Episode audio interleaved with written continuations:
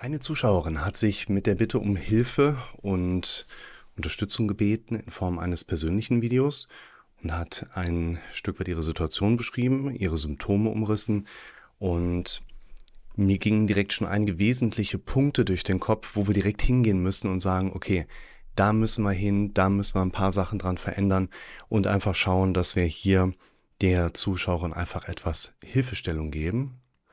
Und zwar schreibt sie zunächst, dass ähm, bei ihr ein Hashimoto und eine generalisierte Angststörung vorliegen und entsprechende Abklärung über Kardiologie, Pneumologie, Gynäkologie, HNO, Hämatologe, also jemand, der auf das Blut spezialisiert ist, einfach nirgendwo irgendeine weitere Diagnosestellung herauskam. Hier bei der Zuschauerin einer Hashimoto Thyreoiditis, also eine krankhafte Veränderung an der Schilddrüse, das geht mit einem veränderten Hormonstatus dann einher, was die Schilddrüse so mitbringt.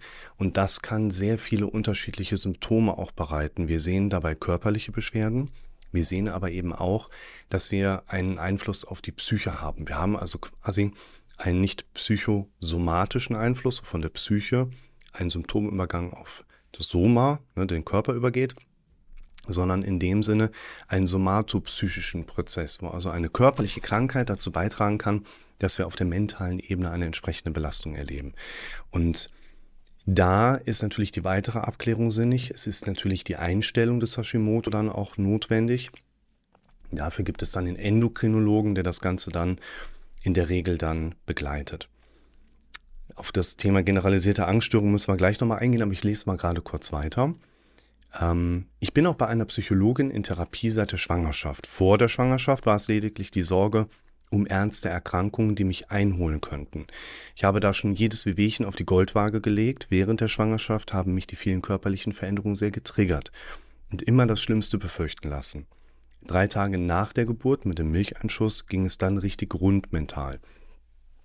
Das ist natürlich auch genau der Zeitpunkt, wo im Bereich der Geburt und den Abgang der Nachgeburt einfach ein ganz krasses Hormondefizit eintreten kann, was dann im Wochenbett zu depressionsartigen Zuständen führen kann und bei den Frauen unterschiedlich stark ausgeprägt ist. Es gibt unterschiedliche Ideen, wie man das Ganze vielleicht so ein bisschen mildern und da herangehen kann, aber grundsätzlich muss man erstmal sagen, dass eben nach jeder Geburt mit einem entsprechenden, man nennt ihn dann so gerne Baby Blues einfach zu rechnen ist. Sie schreibt weiter, oft subjektive Atemnot und das für mich Schlimmste möchte ich kurz beschreiben. Ich habe das Gefühl, ständig schlucken zu müssen. Dadurch ist mein Mund und Hals ganz trocken. Manchmal habe ich das Gefühl, es verengt und ich ersticke. Ich muss dann immer und immer wieder schlucken. Gerade eben war ich mit dem Kinderwagen spazieren, ganz entspannter Tag gewesen, bei Ruhe und Entspannung zu Hause, habe ich die Schluckbeschwerden meistens nur am Abend. Bin also spazieren gewesen und plötzlich aus dem Nichts blockiert mein Hals, dann darauf Herzstolpern, rasender Puls, hochrotes Gesicht, weiße Lippen, Gefühl, ich kippe um. Das Ganze dauert nur Sekunden und zurück bleibt eine große Unruhe in den Beinen. Eine Panikattacke müsste ja eigentlich länger dauern. Ich bin ratlos. Wenn ich das im Hausarzt schildere, würde er wieder sagen, Sie sind gesund, machen Sie sich nicht immer solche Sorgen. Zu Hause hatte ich solche Beschwerden noch nicht in der Ausprägung. Kann ich durch so eine Schluckblockade ersticken, umfallen etc.? Da gehen wir natürlich gerne mal drauf ein. Wichtig ist hier folgendes, dass mit der Hashimoto-Erkrankung, die günstigerweise natürlich durch den entsprechenden Ärzte eingestellt werden sollte, trotzdem natürlich bis zur guten Einstellung eine Unsicherheitskomponente mit dabei ist, wo man nicht genau sagen kann, okay, deine Beschwerden kommen daher oder es ist einfach jetzt nur rein psychisch und man sollte den Dingen, die da so hochkommen, immer noch mal kurz hinterhergehen.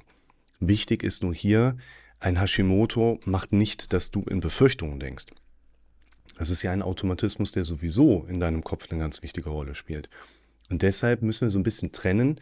Hashimoto oder andere Aspekte können vielleicht oder manchmal auch mit großer Wahrscheinlichkeit die sowieso bestehenden und, muss man natürlich auch sagen, gesunden Muster deines Denkens ziemlich krass verstärken. Aber die verursachen die nicht. Und das, was ich mir überlegt habe, ist jetzt folgendes. Wir gehen jetzt nochmal zurück zum Anfang der Nachricht und gehen nochmal in die erste Befundlage rein, wo drin steht, ich habe Hashimoto und eine generalisierte Angststörung. Mehr ist nicht bekannt. Jetzt kommt nochmal einer der wichtigsten Basics, die wir uns anschauen müssen. Hashimoto lassen wir ein bisschen draußen vor. Und der Rest ist etwas, das betrifft die meisten Zuschauer hier in der genau gleichen Natur. Da meldet sich jemand, bei der eine generalisierte Angststörung vorliegt. Was bedeutet das? Jetzt kommt natürlich wieder so diese Abklärungsfrage mit da rein. Die ist ja nicht an einem generalisierten Angststörungsmodus erkrankt, weshalb dann die betroffene Symptome erlebt, sondern das Anliegen einhergehender Symptome, die wir beobachten können, können wir dann am ehesten mit der Beschreibung, Diagnose, eine generalisierte Angststörung beschreiben. Das bedeutet, die bisher bekannte Diagnose, generalisierte Angststörung, ist kein Hinweis darauf, woher kommen die Symptome, die die Patientin erlebt, sondern es ist nur eine andere Form von Bezeichnung, was wir dem Ganzen als Namen geben können. Das ist ganz wichtig. Denn wir möchten herausfinden, was ist die Ursache für den Zustand. Können wir etwas an der Ursache des Zustands beheben und damit eine Linderung der Symptome herbeiführen? Beziehungsweise wie kommen wir generell dahin? Jetzt ist ein ganz wichtiger Punkt nochmal, den ihr alle immer wieder beherzigen müsst. Wir Menschen haben auf alles eine Antwort. Also unser Körper kann mit jeder Krankheit versuchen umzugehen. Unser Geist wird immer versuchen, mit entsprechenden Stressoren umzugehen.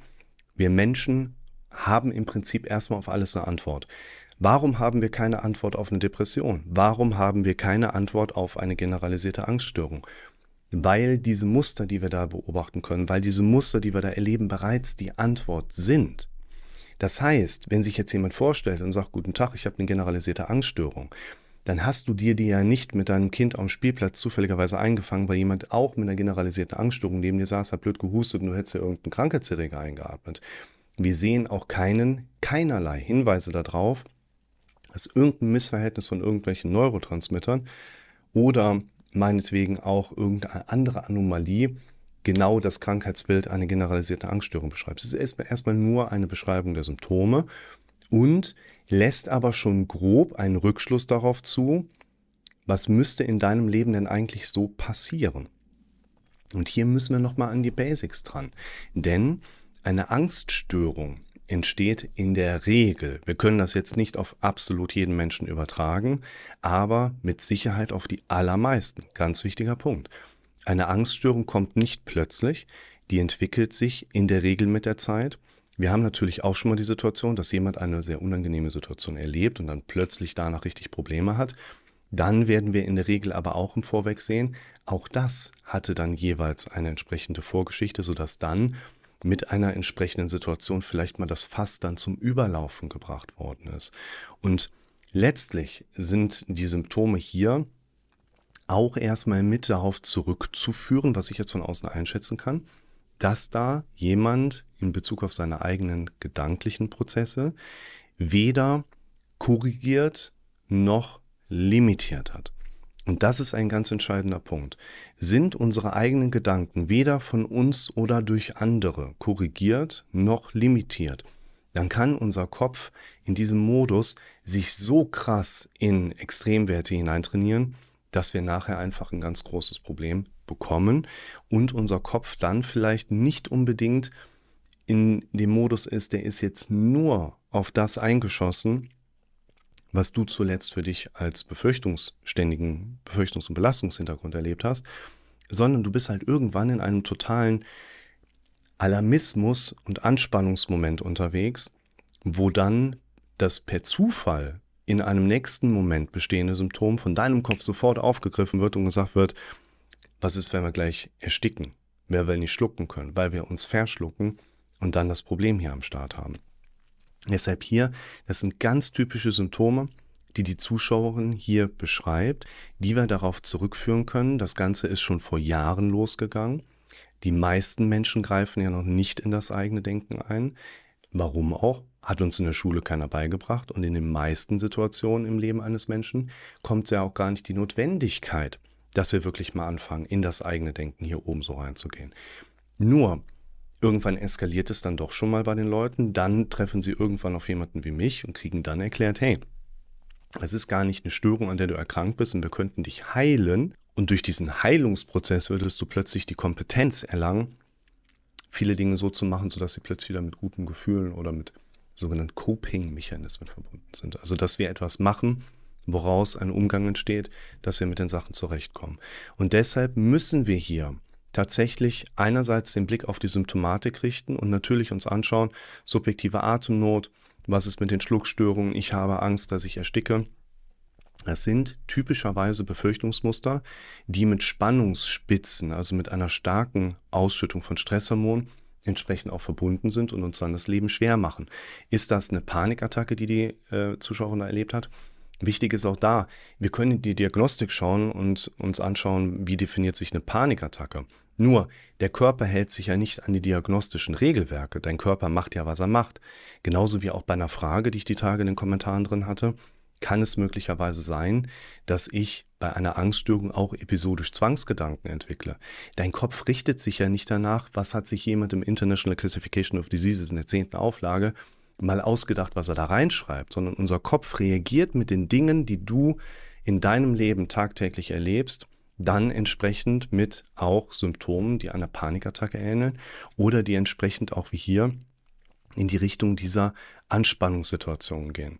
Und daher wäre meine Empfehlung erstmal, die Symptome, die die Zuschauerin hier schildert, passen höchstwahrscheinlich sehr stark zu der Art und Weise, wie sich das gedanklich bei ihr im gesamten Leben, im gesamten Hintergrund, über die letzten Tage, Wochen, Monate, Jahre einfach darstellt. Diese Landschaft kenne ich noch nicht, aber du musst herausfinden, wie sich diese Landschaft bei dir zuletzt entsprechend dargestellt hatte, herausgestellt hatte. Daher meine Empfehlung auch hier für die Zuschauerin, wenn sie es noch nicht kennt, sie wird es mit Sicherheit kennen, aber das allerwichtigste Video nochmal durchgucken und in Ruhe durcharbeiten, weil da ist der Schlüssel erstmal drin. Wie ist das Ganze mit deinem Symptom in dein Leben getreten? Auch weiterer wichtiger Punkt verlinke ich unten unter dem Video. Das könnt ihr dann auch quasi das allerwichtigste Video überspringen. Da habe ich mal eines auch mit eingebaut, wo ich die fünf für das Basisverständnis wichtigsten Videos zusammenpacke auch unten verlinkt. Die Zuschauerin bekommt von mir noch den Essential-Kurs freigeschaltet. Könnt ihr euch auch mal auf meiner Safer-Seite anschauen. Der baut quasi auf diesem allerwichtigsten Video auf. Und hier ist tatsächlich erstmal das Allerwichtigste, dass die Zuschauerin und du, der du vielleicht in einer ähnlichen Situation bist als Zuschauer, hier lernst, die Instandhaltung deines Kopfes zu stören. Das Video ist in diesem großen Zusammenschnitt auch mit drin. Instandhaltung stören heißt einerseits, wenn deine mentale Konzentration in die Richtung geht von Punkt, Punkt, deinem Problem. Moment, stopp, gehe ich nicht weiterhin. Keine Sorge, erkläre ich ja alles in dem Video. Ich kann nicht in jedem Video immer alles erklären. Ihr müsst euch dann mal so ein bisschen weiter durchklicken und werdet aber ganz viele Antworten auf eure Fragen finden. Und das ist aus meiner Sicht tatsächlich ein wichtiger Punkt. Gehen wir nochmal zum Ende der Nachricht. Wenn der Hausarzt jetzt hingeht und sagt, machen Sie sich nicht so viele Sorgen, da muss man fairerweise sagen, hat die Zuschauerin ja auch gar nicht gemacht. Hat aber der Kopf von der Zuschauerin im Automatikmodus gemacht. Die Zuschauerin hatte in der Vergangenheit nicht eingegriffen. Der Kopf konnte es sich immer weiter mit einbauen und somit extremisiert sich das dann in die Richtung, die jetzt hier eben mit eingekommen ist. Und das ist halt Schluckstörung, Unruhe oder eben auch die gesamte Mengelage, sodass dann diagnostisch gesehen auch eine generalisierte Angststörung herauskommt. Wir müssen also hier jetzt nicht unbedingt anders agieren, weil subjektive Atemnot, Unruhe, möglicherweise Panikattacke oder eben auch Schluckstörung mit da ist. Wir müssen genau das Gleiche machen wie sonst auch und schauen, erstens Verständnis aufbauen, um die Instandhaltung zu stören und dann auch nochmal folgenden Aspekt zu beachten. Probleme bestehen, weil wir Dinge tun, die wir lassen sollten und Dinge noch lassen, die wir tun sollten. Für die Zuschauerin ist es einerseits wichtig zu trainieren, wie kann sie Instandhaltung stören, um etwas sein zu lassen, was der Kopf früher im Automatikmodus immer gemacht hatte. Schritt 1. Schritt 2. Mehr und mehr sich vorbereiten darauf, wenn der Moment das nächste Mal kommen könnte. Ja, also ihr müsst euch Asse im Ärmel stecken. Aber es reicht nicht, wenn ihr euch ein Ass in den Ärmel gesteckt habt. Ja, wenn das Problem das nächste Mal kommt, sage ich mir Folgendes. Das macht Sinn. Wir Menschen glauben aber, was wir am häufigsten gehört haben. Und das bedeutet, dass wenn du dir in der Problemsituation dein Ass aus dem Ärmel ziehst, du wirst wahrscheinlich noch nicht mal dran denken, wenn du wieder da im Rande bist, umzukippen vom Gefühl her. Selbst wenn du dir dein Ass aus dem Ärmel ziehst und dir vorliest, ich bin gesund, ich bin sicher, ich bin geerdet. Das wird hier oben überhaupt nichts wahrscheinlich machen, weil wir glauben nicht, was wir uns gerade das erste Mal seit langer Zeit wieder suggeriert haben. Wir glauben, was wir am häufigsten gehört haben. Also auch dort müsst ihr in die Übung kommen. Die Zuschauerin wird mit diesem großen Videozusammenschnitt die wichtigsten, ich habe das glaube ich genannt, die ultimativen Grundlagen für den Start plus den Essential-Kurs alles mit drin haben, was sie jetzt gerade braucht. Für dich als Zuschauer wirst du auch schon mit dem allerwichtigsten Video oder eben auch mit dem Beitrag, mit der ultimativen Grundlagenzusammenstellung, wie gesagt, ist unter dem Video in der Regel immer verlinkt, auch schon eine sehr gute Basis haben, um eben auch genau eine solche Situation angehen zu können. Insofern, jeder von euch ist gerne eingeladen, Fragen, Unklarheiten und Unsicherheiten in die Kommentare zu setzen. Ich versuche ja alles abzuarbeiten. Deshalb nochmal Dank an die Zuschauerin. Für euch alles Gute und danke für eure Zeit.